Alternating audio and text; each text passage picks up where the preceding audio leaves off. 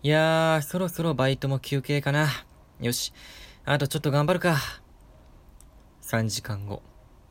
あれ？もうバイト終わりじゃん。休憩は？別の日。今日も休憩言われないな。もうとっくに過ぎてんだけど。店長、すいません。バイトで休憩もらってないんですけど。あ、ごめんごめん。あ、休憩行っていいよ。ふざけんなよ。白黒ハンガーのちょっと隙間に放送局。さあ、始まりました。白黒ハンガーのちょっと隙間に放送局を湧いた白黒ハンガーのベベです。今回はですね、もうトークテーマは決まっております。えーと、ラジオトークのね、あの、界隈で、ちょっと話題になってるんじゃないかっていうことがちょっと今ありましてですね、ありましてですね。で、まあ、何かというと、あの、釧路さんとね、明石さんがやられてる、えー、番組ラジオで、あの、飲食バイトね、絶対やるべきっていうお話をね、えー、お二方はされていたんですよね。で、僕は、それがツイッターで流れてきた時に、あの、最初見間違えちゃったんですよ。なんで見間違えたかっていうと、あの、白黒ハンガーじゃないよ。あの、絶対飲食バイトはやらないべきだと思ったんですね。流れてきた時にね。で、ああ、そうだよなと思って。で、あのー、聞こうとしたら、あれ？よく見たら飲食バイト絶対やるべきになってると思って。やるべきってどういうことなんだろうみたいな。僕からすると飲食バイトっていうのは、バイトカテゴリーの中でも、まあ、ななんて言うんだろうな。あの、やるべきではないというか、足を踏み入れるべきじゃない、べきじゃないって言うとあれなんですけど、その、あの、そんなに推奨されないようなバイトってイメージがあったんで、まあ、それはもうツイッターに書かせていただいたように、まあ、覚える仕事量が多いとか、まあ、忙しくて、あの、その時給分に見合ったお金がもらえてないよとか、あと、まあ、シフトとかもね、これはあの、釧路さんと明石さん以外にも結構反応されてる方多くて、ラジオトーカーの方で。あと、えー、ズッキーさんとかね、はズッキーさんとかね、あのー、えー、ゆうめいさんとか、あの、ツイッターでね、反応されてましたけど、あズッキーさんは、ラジオもね、あの、お話しされてましたけど、で、あのー、それで言ったように、その、えー、おし、やっぱ、いや、この、仕事の希望給というか、その、アルバイトもね、この日休みたいですみたいなシフト出すと思うんですけど、それが、なんかすごく多く入れられるイメージ。まあ、聞いた話もあるんですけどね、僕の周りから。だったりとか、あんまりこう、シフトの希望を叶えてもらえないような、えー、僕はなんか印象を抱いていて、だから、まあ、アルバイトっていうのは大学生にとってね、特にアルバイトっていうのは、いかに楽で、いかに時給が良くて、いかにそのバイト場所まで行きやすいかっていうのがまあ大前提なんですよ。条件として。で、それに加えて、まあ、自分が興味あるものであったりとか、自分がなんかやってみたいなっていうものである、あればなおさら、なおさら、それはいいんですけど、うん。まあ、一番やっぱ重視するのは、やっぱおお金ですよね。しっかり、いくらもらえるかって非常に大事なことですよね。うん。まあ、そのためにアルバイトするのであって、ね、ただで働くってなったら、それは、さすがに、ね、僕もできないとは思うので、どんなにね、楽しいことでも、やっぱお金がしっかりもらえるからこそ、頑張れるっていうところもあると思うのでね。なので、そう考えると飲食っていうのは結構、なんかこう、僕にとって負の部分が大きかったんですけど、ただ、釧路さんがね、ツイッターで僕にね、リプでおっしゃってたように、その忙しいっていう、その僕がマイナスに感じてる面を、逆に、すごくあの、利点だと感じて、忙しい方がいいっていうことで、まあ、飲食に、えー、応募される方もいらっしゃるということで、あの、登山家のね、山に、山登りする人に対して、なんで山登るのっていうようのと同じみたいな、ような例え方をされていて、非常に穴が的を得てるなと思ったんですけど、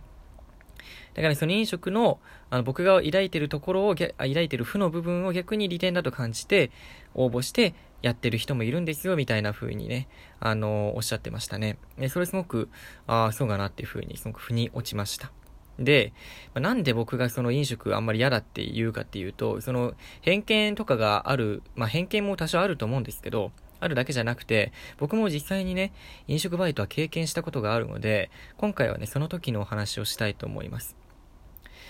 で僕が、えー、飲食バイトで経験したのは、まあ、まあ、焼肉屋さんですね。焼肉チェーン店なんですけど、まあ、長い期間やったわけじゃなくて、もともと短期の予定で、あの、入って、短期のね、希望を出して入ったところなんで、えー、言うて長くはやっていません。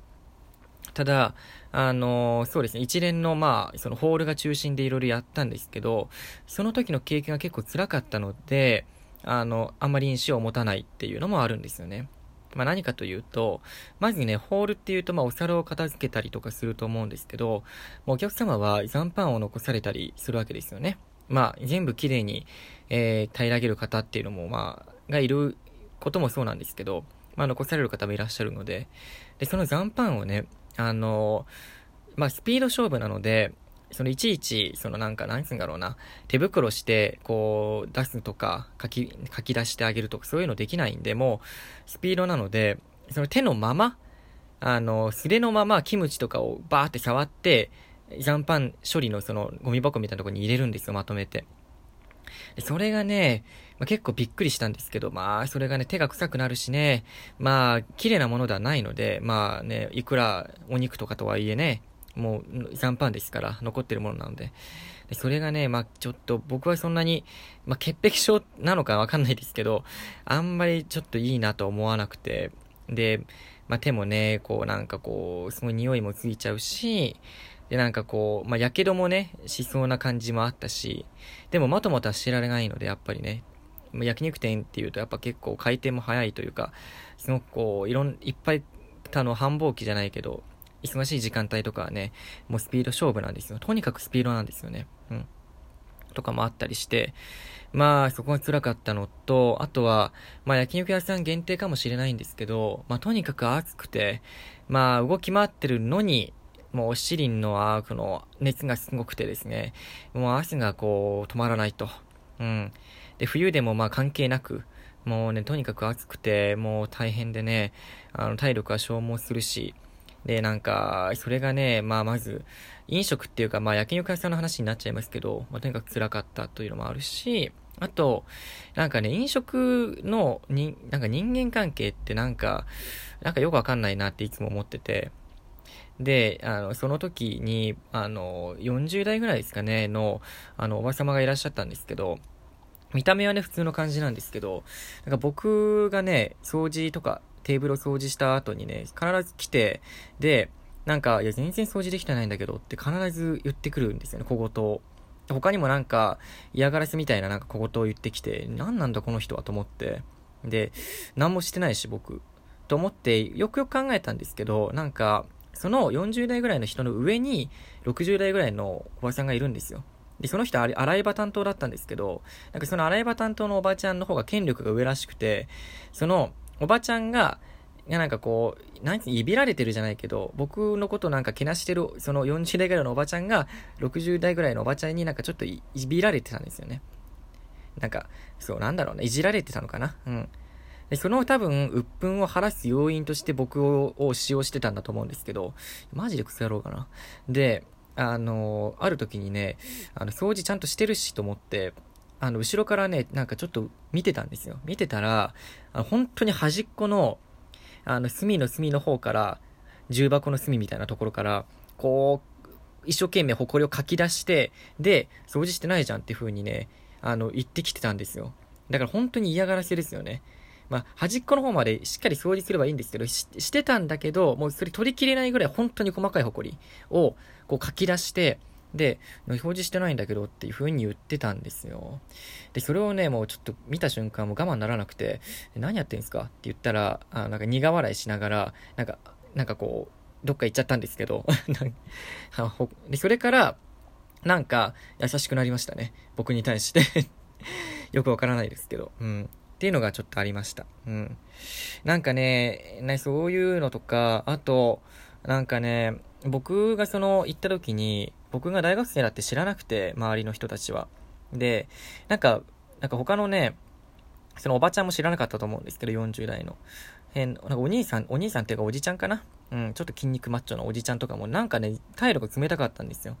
で、なんだろうなと思ってて、そしたら、不意に声かけられて、で、なんか、何、何してんの今は？みたいなこと言われて、いや、あの、普通に、あの、大学生やってるんですけどって言ったら、あ、大学生なんだって急に態度が変わって、多分ね、あの、僕が入った時期が非常に曖昧な時期で、中途半端な時期に入ったので、多分ね、普通のフリーターかなんかだと思ったんですよね。で、休みの時期だからたくさん入ってたしね、学校が。春休みだったんで。で、だから、急に大学生だって思、分かった瞬間に、目の色を変えて、ああ、そうなんだ、みたいな風にね、なったり、この人何で判断してんだろうな、みたいな人のことを、みたいに思ったりとか、そういうのがあって、で、そう、まかないもお金がかかってて、あ、ただで食べれなく、食べられなくて、で、注文するんですけど、忙しい厨房に対してまかない欲しいなんて言えないんですよ。とてもじゃないけど。それに休憩も、僕8時間ぐらい1日働いてたんですけど、休みだったからね。だけど、なんか、なんか休憩くれないんですよ。で、普通休憩って言ってくれるもんだと思う。言ってくれるというか、休憩入っていいよって声かけられてありがとうございますって入るもんだと思うんですけど、あまりにも言ってくれないんで、僕が休憩ってあるんですかって聞いたら、あ、ごめんごめん入っていいよ、みたいな感じで言われて、これ多分言わないと、休憩これ、なんだかんだ出さねえなと思って、それもすごい不信感で、な、なんかもう、これダメだなと思って、まあ、ちゃんとその決められた期間はやりましたけど、